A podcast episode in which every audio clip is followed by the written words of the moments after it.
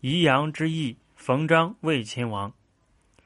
当秦韩在宜阳交战之时，冯章对秦武王说：“如果宜阳攻不下，韩楚联合，趁我兵力疲惫时进攻我们，那么秦国处境必然危险。倒不如答应割让汉中给楚国，使楚国欢喜，从而麻痹楚国，不让楚国助韩。楚国一欢喜，就不会进兵，韩国必然孤立。”这样，韩国对秦国也没有什么办法了。武王说好，他果然派冯章出使楚国，答应割让汉中给楚国。于是秦国攻下了宜阳。楚怀王随后要求冯章实现他的诺言，割让汉中给楚国。冯章对秦王说：“请大王让我逃亡，您就对楚王说，我本没有答应割地给楚王的。”